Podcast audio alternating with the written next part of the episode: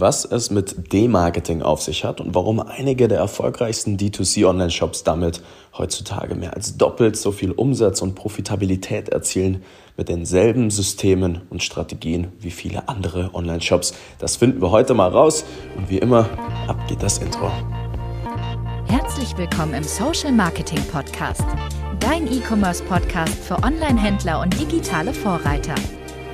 In der heutigen Zeit gibt es Informationen und Experten wie Sand am Meer. Doch was funktioniert wirklich? Wir zeigen dir, wie du mit erfolgserprobten Strategien und einem einfachen Fahrplan systematisch und nachhaltig wächst, ein tolles Team aufbaust und maximal sichtbar wirst. Vollkommen unabhängig von Online-Marktplätzen und teuren Agenturen. Wir machen euch zur Nummer 1 und das mit Zahlen schwarz auf weiß. Hier lernst du Marketing, das heute funktioniert. Viel Spaß!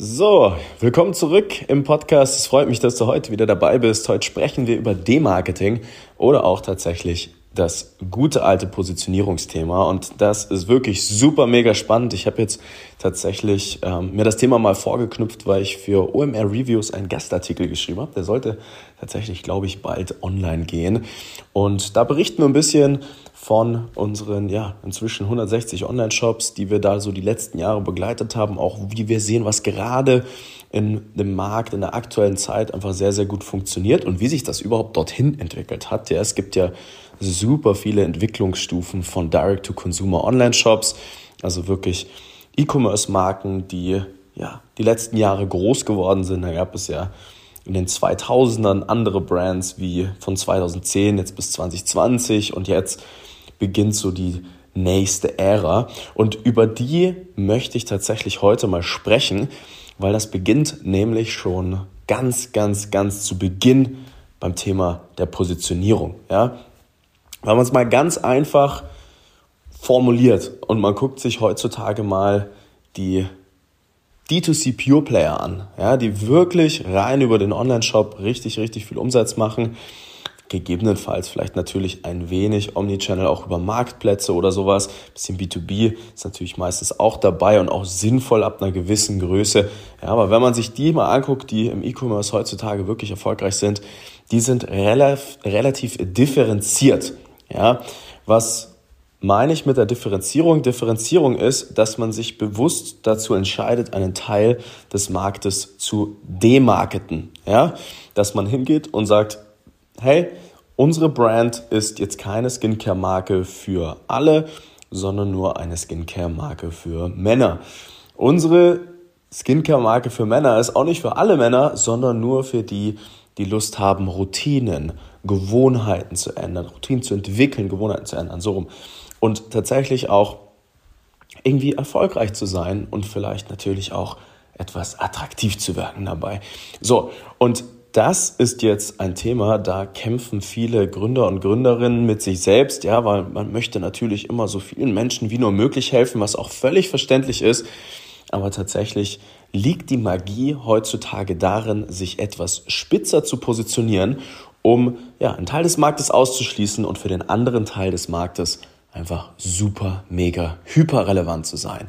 So, und das ist eine Strategie, die verfolgen super viele junge Direct-to-Consumer-Brands, die schnappen sich sozusagen ihr Produkt, ja, und das Produkt ist tatsächlich nur ein Vehikel. Ja, wir haben zum Beispiel, kleines Beispiel, äh, kleine Beispielbrand, die wir jetzt letztens erst wieder umpositioniert haben, die mir gerade eingefallen ist, kam eine ja, Solo-Selbstständige zu uns. Wir haben auch neben unseren vielen großen Brands auch viele kleine Startups, die wir aufnehmen, denen wir diese Prinzipien tatsächlich an die Hand geben, auch zeigen, wie das dann operativ funktioniert. Die Dame hatte ein richtig, richtig sweet eine Kerzenshop tatsächlich. Super tolles Produkt, sah vom Design her toll aus, aber ne, Design tatsächlich an der Stelle alleine hat eben noch nicht gereicht, um die Produkte erfolgreich zu verkaufen. Und dann habe ich sie mal gefragt, du, wie sieht's denn eigentlich aus? Warum kaufen sich denn deine Kunden eigentlich Kerzen? So, was ist denn das konkrete Endergebnis, was sie wollen?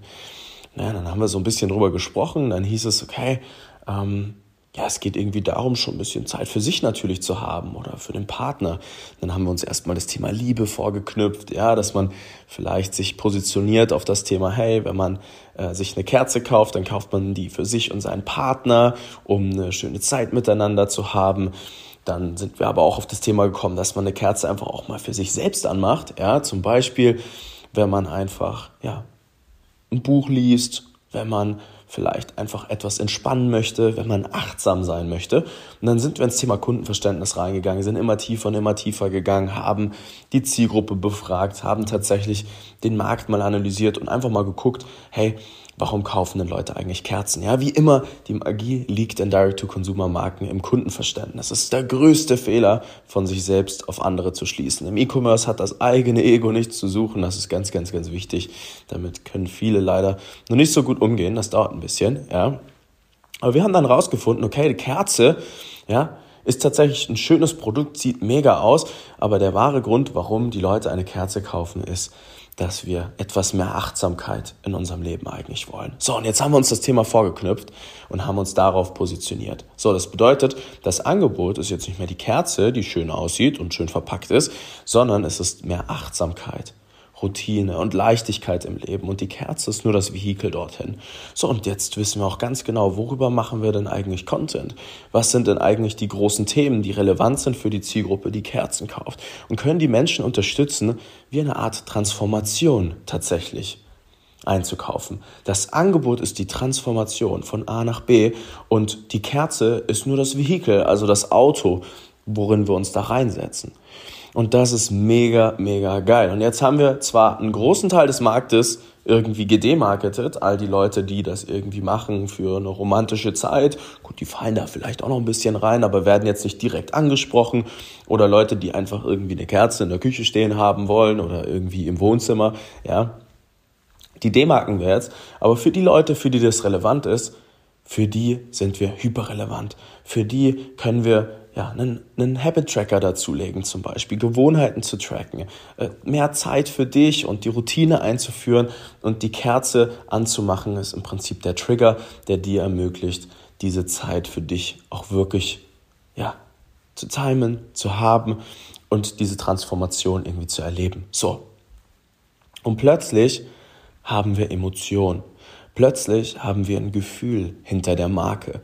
Plötzlich sind Preise Feenstaub, weil die Leute auch bereit sind, gerne etwas mehr Geld für das auszugeben, weil es einfach nicht nur ein Produkt ist, was irgendwie extrem vergleichbar ist. Ja, Kerzen kann ich mir auch einfach auf Amazon bestellen, sondern wir haben eine Brand mit einem Menschen dahinter, der einfach mehr oder weniger, oder die gute Dame, ja, die jetzt einfach wirklich ähm, ja, ein richtiges Feeling dahinter. Menschen kaufen ja immer von Menschen so. Und wenn, wenn, wenn du mit deiner Marke heute noch richtig erfolgreich sein möchtest, dann brauchst du über einen Direct-to-Consumer-Ansatz nicht nur dein Vehikel, dein Produkt, sondern immer eine Form von Transformation.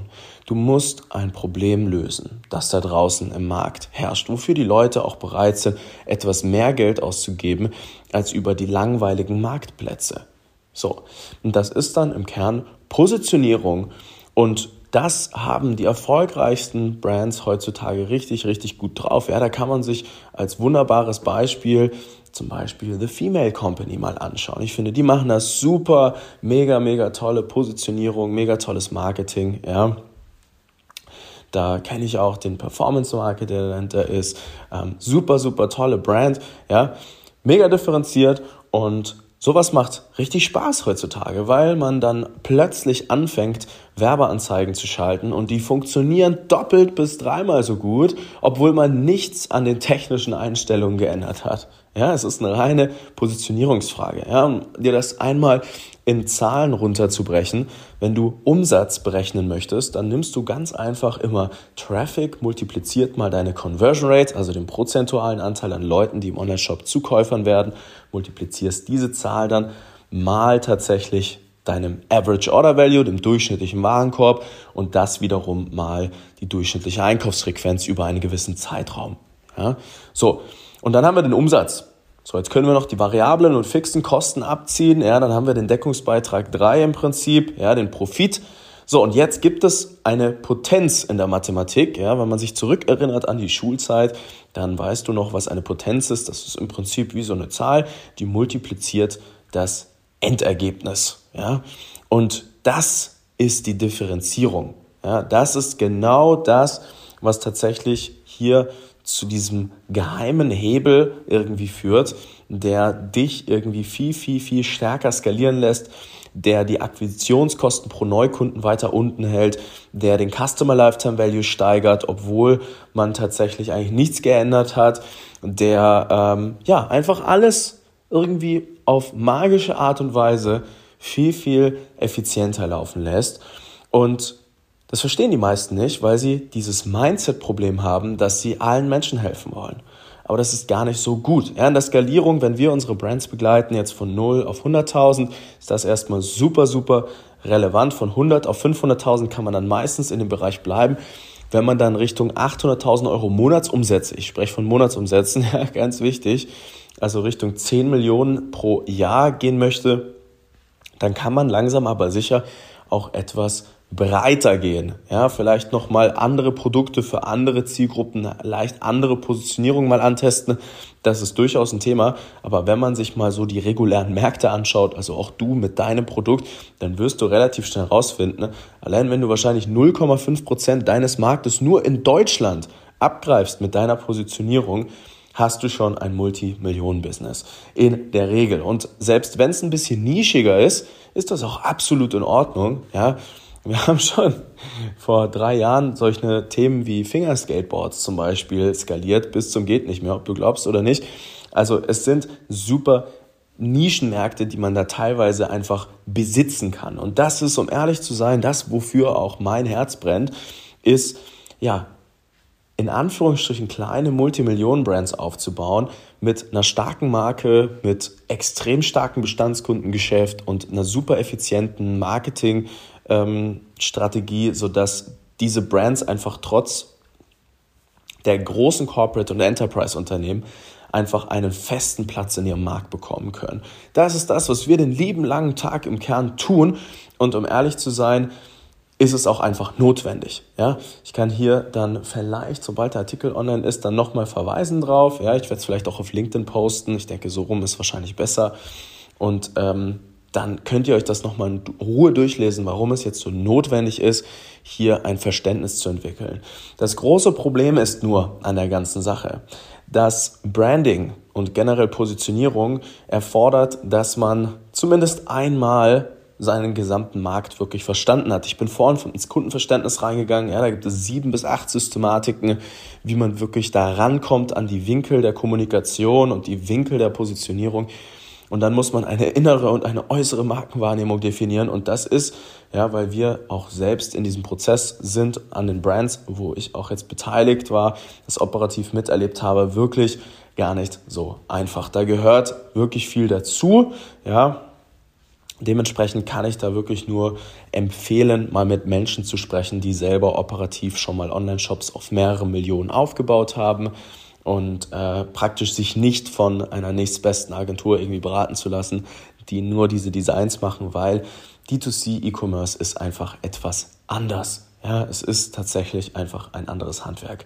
So, und das war das große Thema des heutigen Tages. Ich hoffe, das hat ein bisschen geholfen, falls du ein paar mehr Tipps brauchst oder vielleicht tatsächlich mal jemanden wie uns äh, über deine Marke, über deine Positionierung drüber gucken lassen möchtest, dann Fühl dich frei, schreib mir gerne mal auf LinkedIn. Ich bin immer sehr offen für Feedback, äh, kann gerne mal drüber gucken. Das ist gar kein Stress.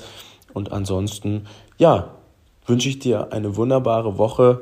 Gib Gas, meine Lieben. Es kommt jetzt wieder eine super spannende Zeit. Werden wir uns nächste Woche mal vorknüpfen. Die Werbekosten sinken gerade wieder. Es ist Q4 vor der Tür. Denkt dran, ja, der strategische Muskel muss trainiert werden, ne? denn wir können jetzt nochmal richtig Gas geben dieses Jahr. Ich wünsche euch ganz viel Spaß damit und dann hören wir uns zum nächsten Mal. Euer Nico. Bis dann. Ciao, ciao. Vielen Dank, dass du heute wieder dabei warst.